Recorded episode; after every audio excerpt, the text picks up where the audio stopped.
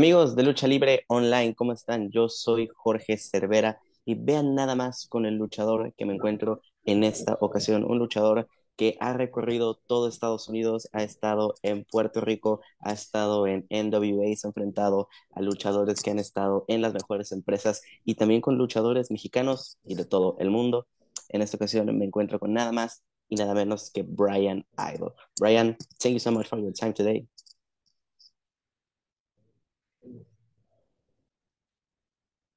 Uh, thanks for having me, man. I appreciate it. I appreciate the introduction. Um, I hope this whole signal. I'm over here in country, so let's see if this works.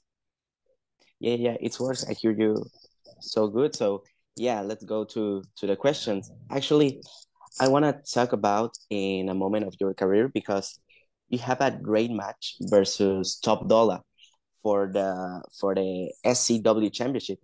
Like this happened like three or five uh, years ago, something like that, on time. So, how do you feel that day? Was a great match, and you beat Top Dollar. So, I remember you post that on YouTube. I saw the match like two years ago, and was a good match. So, how you feel to to beat him and take the title? So, so when I first wrestled uh, Top Dollar, he was an unknown guy. I don't think he'd had many matches and you know, it was such a surprise to me how good of a wrestler he really was. And uh, we had maybe four or five, I don't know how many matches, maybe six. We wrestled a lot of each other a lot of times since. And I'm going to tell you, if I wrestled six matches with him, five of them are probably the best match that he's had right now today. Um, we've done it in multiple cities, multiple states, and uh, he's he's tremendous what I was saying, I don't think people realize how physically big. I mean, you see it when he's lifting people up on TV two at a time, but standing in person, especially now, he lost weight, so he looks kind of skinny, but he's not skinny. He's a big, big man. And uh, actually, I would say the actual physical strongest wrestler I've ever wrestled. And I've wrestled thousands of people and many, many legends, and he is physically the strongest. Yeah, actually, was a how you say was a great match. And you beat top dollar that day so you won the scw championship that night. So was awesome man. So congratulations for for that. You made that that night so was awesome man. And well i don't know if you know. I want to tell you. Wait wait i want to tell you that. Uh, the, the secret when you win the scw title is that means you get to go inside the that's for the sausage castle it means you get to go inside the house and you get to party with all the beautiful girls all night. And so that's what makes that title so special because if you get to go in the house and you get to party with the girls, that's worth winning the title. It's worth you could lose an eye and it's okay. So it was oh, it was a great oh, okay a great thing with that title. yeah, so it's a, a double victory that night. Yeah. Yes. Yeah. That's awesome. And actually you make a lot of things on your career and one of that was you met you meet uh Hulk Hogan one night. Actually, on your Instagram, you have that photo with Hulk Hogan.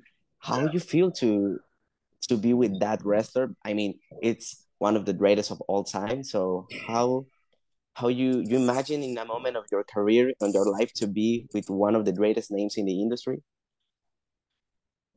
Well, I can tell you this: that's actually not the first night I met Hulk Hogan. Um, Hulk Hogan actually is my neighbor. And so the, the oh first time I met him, I was going to the gym to work. Yeah. So the first time I met him, I was going to the gym to work out. And my key, when I opened the door at the gym, wasn't working.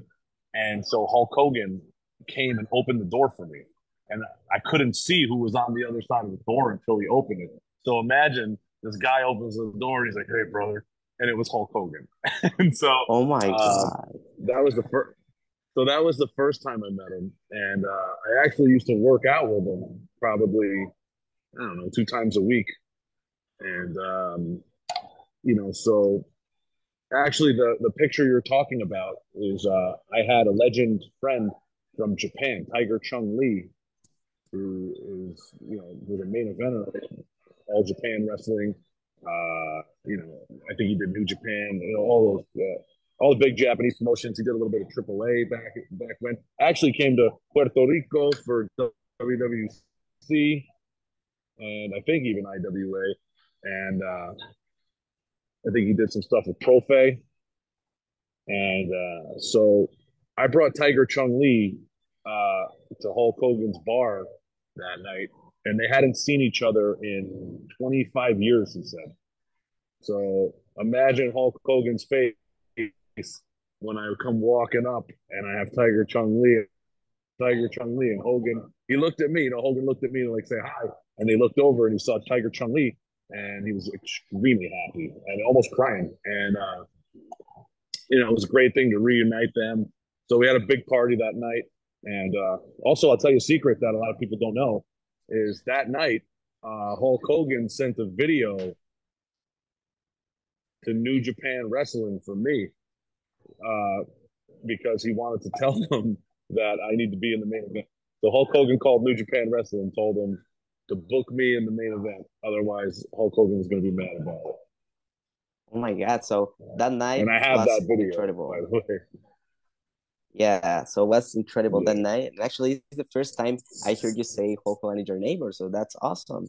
And the times you work yeah. out with him, talk with him, travel with him, I don't know what you learn about that great man because he knows a lot of this business. So, what things you learn to him? Um, well, believe it or not, the thing I learned the most is obviously you have to be careful uh, what you say and what you do. And, you know, there's been some ups and downs for him because of that.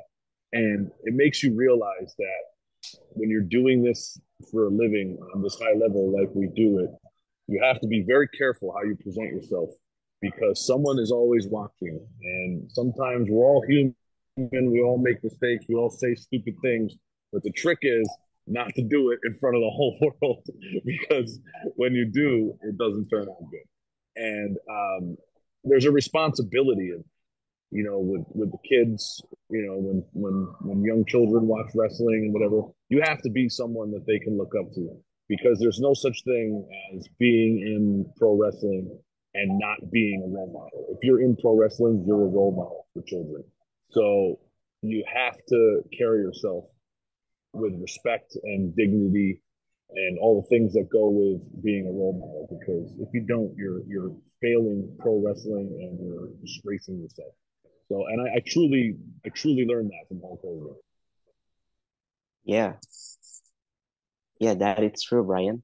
That is that is so true because you have to to be a good person to know what are you saying what are you saying. So yeah i think you you learn a lot of hulk hogan Brian, in a moment of your career, you have a match versus Blue Demon Jr. and Hijo de Dr. Wagner. So nope. I think Blue Demon is one of the biggest names in the Mexican culture and of lucha libre stuff. So how do you feel to be in that match with him and with the hijo of Dr. Wagner because there are two big wrestlers here in Mexico. I'm Mexican, so I think it's so important here in Mexico that wrestlers and you have the opportunity to be in the same ring with that man. So how do you feel to be with that wrestlers that night? Okay, so this is another crazy story.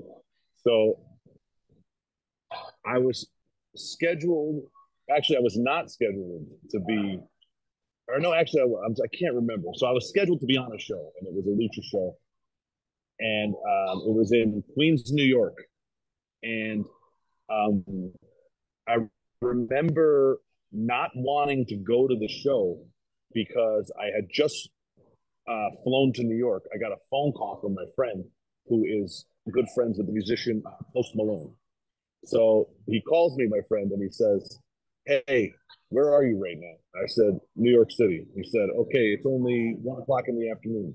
Go on an airplane right now. I'll buy you a ticket to Miami. He said, Post Malone wants to go out with us tonight. And there's a, you know, he's doing like a club thing and he wants to take us out. So I'm like, oh, come on, man. So I'm like, I can't. I got to do this show. And he's like, are you serious? Like, you don't want to hang with Post Malone? I was like, so and, like I, I never met him before, but my friend is good friends with him. So um, I don't go obviously. I go to the show, the Lucha show, and I don't know who I'm wrestling. And I just remember uh, going there, and nobody's telling me who I'm wrestling the whole time. I'm like, okay, who am I wrestling? What's going on? It was a little unorganized, and I just remember at some point the promoter comes up to me, and he doesn't even. I'm not even sure that he knows my name. I'm serious. I'm not even sure the guy knew my name. Came up to me, pointed at me, said, "You." I said, "Me." He said, "Yeah." He said, "You." And Blue Demon Jr. And I said, "Me and Blue Demon Jr." And he said, "Yeah." I said, "Okay." so uh, I, like couldn't believe it. And then, you know, they put uh, you know, uh, Hijo de uh, Wagner and then uh, another guy because they wanted to make it a tag, and uh, so it was just so unexpected. And I got to tell you, um, you know, I really got to get in the ring with Blue Demon Jr. and it was unbelievable. And the craziest part, it never happened because of COVID, but uh, he actually challenges me at the end to a hair versus mask match, me and him. And he cuts the promo on there. And I told him I won't accept it unless there's money. And then he said, fine, come to Mexico and we'll do this match. And then that was before COVID. So it didn't happen. So somewhere down the line, I did accept the match. So I do want to have a hair versus mask match with uh, Jr. Yes. So actually, you want to come to Mexico to be in the lucha libre industry, right? So, how? What I think I will be there soon. About yes. that. Yeah. So, what is your opinion about the the lucha libre in general? The level, how you see the level of the luchadors? Um, there are big names right now on the industry in United States, in Japan, in Mexico too. So, how you saw that level? Well, this is what I would tell you. I think my preferred place overall right now is to be in the lucha scene because I feel like I can do everything that I need to do in the ring, but also that there's no one physically like me there.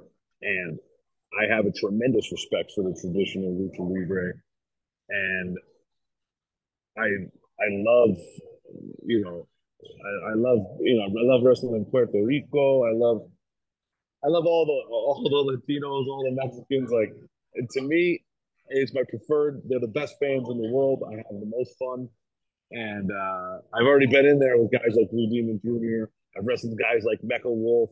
You know, uh, I've been in there with man. I, there's so many. I just like trying to run names in my head. There's there's been uh, Máscara Sagrada Jr. Kuma. There's a lot of guys with, and you know, definitely I have a fit for it, and uh, I, I predict I will be in Mexico very, very soon, which is you know a debut I'm looking to make next year. Excellent. So I hope see you soon here in Mexico in whatever company. So I I hope you can come here. And actually, I want to talk about of Puerto Rico because you be on GZW Ground Zero Wrestling and you will be again on Puerto Rico on February 25. You won back that title. So how you feel to be again on Puerto Rico? What the people of there can expect of Brian Idol? So tell all the people what's gonna happen on February 25 on GZW. I want to tell you that GZW was the first company to bring me to Puerto Rico. And because of them, I learned all about this island. But they were the first ones to bring me here. And they were the first, uh, there were some different people that got into control of the company and they took it in a bad direction. And I honestly didn't want to be a part of it. But the original management is back and the company is going back to the way it started. And that makes me so fired up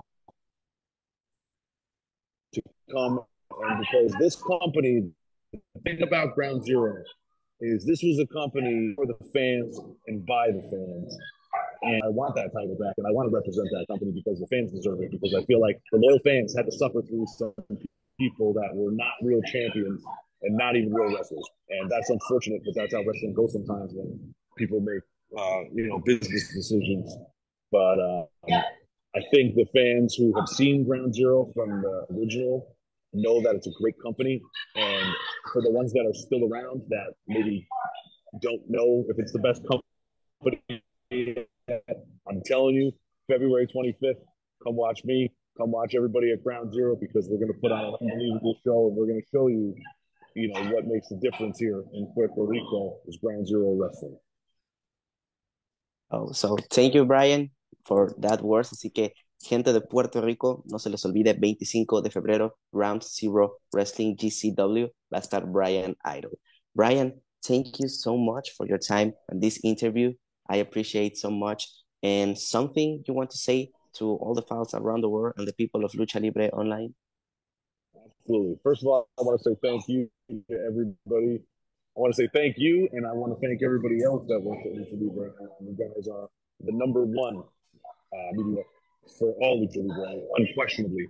And uh, I can't I can't say how grateful I've been for you guys always showing me love and having support, and it means the world to me. And my message to the fans around the world this is my year this year. I'm telling you, big things in store for me this year. And when there's big things in store for me, that means there's big things in store for the fans. I'm always going to give you 110% when I'm in that ring. And I want you to know that my heart's with all of you. We love this thing called pro wrestling, lucha libre. We all live and die by it. And that's what I want to do. Uphold that tradition and uphold that honor. And I thank all you fans for being there and supporting. And please continue to support Lucha Libre continue to support Lucha Libre as a whole. And uh, you know, get to some shows, come see it live, come say hello. Thank you. Thanks to you, Brian. Thank you so much for your time again. And people of Lucha Libre Online, thank you so much for this interview. Gente, muchísimas gracias por haber visto esta entrevista. Yo soy Jorge Cervera, no se les olvide, 25 de febrero, Round Zero Wrestling, Brian Idol en Puerto Rico. Una vez más, quiere su título de vuelta. Yo soy Jorge Cervera y les mando un saludo y sigan viendo Lucha Libre Online.